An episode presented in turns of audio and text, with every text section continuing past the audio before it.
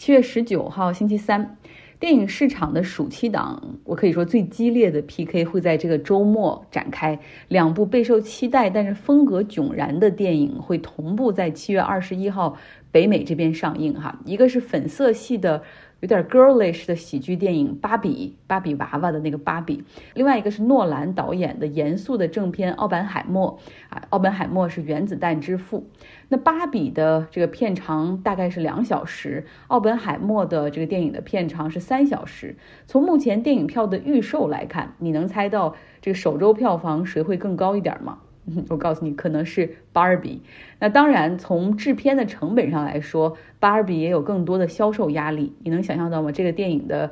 制作成本是一点四五亿美元，还不包括宣发哈，也就是这些 marketing cost。而奥本海默的这个成本大概是一亿美元。我本人可能更想看奥本海默哈，因为。奥本海默和那个曼哈顿计划实际上是研发了原子弹。那自从第二次世界大战以来，这一直都是各种纪录片、书籍、电视剧热衷讲述的对象。那奥本海默这个人，他除了在量子物理和科学方面有巨大的成就之外，他的这个个人的经历或者用心路历程也是极为复杂的。如果用一句话概括的话，他应该是一个 broken genius haunted by his invention。也就是说，他是那种。绝顶的天才哈，但是他一直被自己所创造出来的这个怪物所一直折磨着。那因为他在战后不断的批评，就是美国，你为什么在那种不必要的情况下还对日本的长崎和广岛使用了原子弹哈？就是不断的去拷问。当世界进入冷战之后，呃，尤其是当麦卡锡主义在美国盛行之时，他不断的遭到怀疑和调查，然后甚至有人认为他这个。投向了社会主义阵营，认为他叛国啊。虽然最后经过漫长的调查，听证会裁定了他是非常爱国哈，他不会叛国。然后还有个象征性的投票，但是认为他是非常的一个不确定的有 uncertainty 的一个问题，然后取消了他获得那些高级原子弹方面以及核武方面的一些安全权限。也就是说，他最后没有办法再去继续他的很多工作。还有那个臭名昭著的哈，对他的听证会也是令他名声扫地。那到那个时候，其实有不少人建议奥本海默可以离开美国去欧洲发展，不论是做科研还是教书，但是他都拒绝哈。然后他说了一句很著名的话，就是 "I happen to love this country"，就是不幸的是我还爱着这个国家哈。所以这是一个非常复杂的人物，所以很好奇哈，这个诺兰呃会怎么样去讲述他的人生。OK，今天既然是一个轻松的开场，那我们就轻松到底吧。最近在《华尔街日报》上看了一篇文章，哈，来介绍美国市场上最受欢迎的运动鞋品牌。准确的说，实际上是跑步运动鞋的品牌，销量是第一高的，哈，不是耐克，不是阿迪达斯，它的名字叫做 Hoka。最初它就是一个跑步的专用鞋，它有铁杆的那些跑步爱好者啊的支持，啊，因为它的那种非常厚底儿的，在国内的这种中文语境有有人管它叫做踩屎感，需要每天长时间站立的那些职业人士会选择这个鞋，像医生、护士哈，或者餐厅里的工作人员、邮政工作人员，然后另外其实还有很多年轻人喜欢，以及年轻人的爷爷奶奶、爸爸妈妈。我最早是两年多前听我同事介绍这个品牌，然后他又说他爸哈就是 the old man，呃，他的他的 old man 就是他爸，呃，特别推荐这个运动鞋。我当时还看了一下，就样子非常的笨重，然后颜色也无法进行其他衣服的搭配，动不动就是橘黄色的，什么粉色的了，那种跳蓝色的，而且是跳蓝色加黄色的那种非常跳脱的、毫无审美的搭配，关键是价格还不便宜，嗯，可是你们知道吗？两年后的。最近我也买了一双哈，因为周边很多人在穿这个鞋，而且它确实挺舒服，有那种减震的效果，所以这个品牌就是 Hoka。在二零一二年的时候，当时这个在法国起家的运动鞋品牌，它是卖给了美国的呃鞋业代理公司叫 Deckers Brands。那这个鞋当时在二零一二年的时候只卖年销售三百万美元，但是最近的这个财年，他们的销售金额达到了十四亿美元。这也帮助 Deckers Brands 这家公司的股价在去年翻了倍哈，他们也是唯一在美国股市中最近暴涨的非 AI 概念股，所以有意思吗？一个运动鞋品牌可以让公司的股价翻倍。那 Hoka 呢，在美国市场的走红大概花了十年的时间，你可能会觉得有点慢哈，但实际上这就是 Deckers Brands 有意而为之的策略，就是 grow fast by moving slow，就是快速增长的策略就是慢慢来。通常作为一个新的品牌，你最佳的办法就是赶紧杀入那种大面。赶紧进入那种大卖场哈，然后做这种宣传，让大家都了解它。但是当时，当美国的最大的这种运动鞋连锁卖场 Foot Locker 邀请他们进驻的时候，他们却拒绝了，因为他们在分销商的策略的选择上非常的谨慎，就是他们要挑选自己目标人群比较喜欢的那些小众的渠道，而不希望在大卖场中淹没在众多品牌中，因为。那样的一个卖场环境中，最终你能够吸引眼球的策略，可能就是需要通过打折来进行。那这个品牌在二零零九年的时候是有三个法国的滑雪爱好者创立的，然后他们是在一场阿尔卑斯山的滑雪比赛中认识的哈，然后大家很投缘，决定一起创业干点什么，选择了运动鞋品牌这个赛道。那他们当时就想说，这个其实已经是一个非常红的红海了哈，怎么能够呃找到独特的点？他们就专注在跑步爱好者。怎么样在下坡跑步的时候能够获得更好的支撑？然后研究之后，他们意识到说，实际上运动鞋和网球拍或者自行车的轮胎以及他们的那个喜欢的滑雪板有一个共同点，那就是实际上面积越大，它就越好哈，稳定性越好。但是所谓这个设计，就是你这个脚掌这个部分越大，那基本上是那个年代运动鞋极简主义、轻薄主义、时尚潮流的一种反潮流的进行。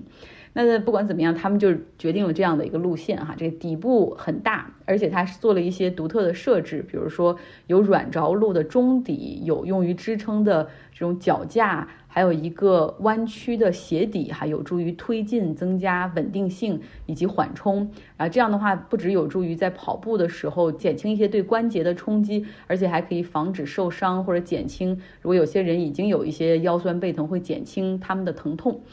那么在开始的时候，它是在这个小范围的跑步爱好者中流行哈。在二零一二年的时候，Decker Brands 这家美国的鞋类品牌代理公司，他们就四处去寻找这种非常有潜力的小众品牌，然后选择入股或者选择直接购买。这家公司旗下其实有一些比较著名的品牌，像 UGG 就是他们代理的那个棉鞋品牌，还有一个叫 Teva 的凉鞋品牌也属于他们。后来呢，Decker Brands 就决定说，哎呀，何必只入股百分之三十呢？既然这么便宜哈，就直接把这个品牌收入其中买下。那他们是上市公司嘛，在披露年报的过程之中，他们实际上对这个收购非常轻描淡写，因为这家公司那个时候的年销量只有三百万美元，就太小了哈。那怎么把这个品牌做大？他们研究了市场的情况之后，就决定说要保持小众专业啊，这个才是 Hoka 的特点，也将是它的卖点。他们说最不希望的就是看到这个品牌变成那种忽然性爆发增长的烂大街的普遍性的运动鞋，这是他们需要避免的哈，因为这样的尝试通常会最快的杀死一个品牌。那他们的策略就是说，让这个品牌出现在正确的地方，出现在正确的人面前。找对受众哈，找好渠道，然后他们很谨慎的选择了。非常小范围的，比如说十家门店进行投放，然后密切的去关注每个月的售出率。如果数据不理想的话，就马上从这个店中撤掉，因为他们不希望给消费者一种印象，就是这个鞋都放在那儿好几个月了，我一直看到它，但我都不想买。然后这个会非常影响品牌的这种价值。就他们一直强调自己品牌的价值，因为他们定位的这个鞋子的定价也比较高，而且是不希望通过打折来获得消费者的青睐。像他们的鞋的价格可能是一百二十五美。元到一百六十美元，那耐克的很多鞋子可能六十七十美元这样的一个情况哈，所以 Hoka 在进入市场的过程之中，实际上是谨慎的、缓慢的，然后非常选择性的进行投放，然后在跑步的圈子里流行起来之后，那个时候后来又赶正好赶上疫情哈，其实疫情到现在是他们爆发增长的一个区间，因为。在家办公之后，大家可能更希望去跑跑步，然后更注重户外，然后开始忽略时尚，然后注重舒适，这给了他们巨大的一个增长的空间。然后，当你身边越来越多的人开始穿这个鞋子的时候，你就会觉得它那种颜色的丑也变成了一种 new fashion。所以，我觉得这个品牌的这个故事哈，估计以后会被写到一些商业的这种教科书里面去。OK，最后还有一个轻松的新闻。我想问问大家，你觉得办大型比赛，究竟是一个城市的荣耀呢，还是一个城市的负担？哈，这个话题如果放在二十年前，我相信我们都会选择前者哈，就荣耀，我们需要这个，就很多国人。呃，当时因为这申办奥运会，然后第一次输了，然后好多人会流泪，哈，就是会会觉得很惋惜。但是我觉得现在，如果你所在的城市说要申办哪个大型的运动会，大家可能都会觉得啊，政府三思而后行吧。那英联邦运动会他们会在二零二六年的时候举行。之前呢，获得举办权的城市是南非的德班，但是后来因为这南非的经济不好，财政压力特别大，哈，他们在去年的时候宣布放弃举办权。那那个时候，澳大利亚的维多利亚省，也就是墨尔本所在的那个地方，然后他们自告奋勇哈，在去年的四月份说我们愿意出来承办，但是现在仅仅一年零三个月的时间，他们看了一下大概的预算，然后看了一下大概的收益估计，现在反悔了哈。他们的 governor，也就是这个州长站出来，很诚恳地说，说实话，为了十二天的体育比赛，我们要花费四十亿美元的预算。全部都是支出，看不到太多的收益哈。我们顶多能够获得二十亿美元的经济效益，然后另外二十亿美元纯打水漂。我们维多利亚省还有很多地方需要花钱，我可以投入到教育、医疗卫生、环境，甚至去盖更多的这种廉价住房。但是为什么要把这么多的钱花在这个十二天的体育比赛上面呢？所以我们非常确定的哈，告诉就是组委会，我们放弃申办。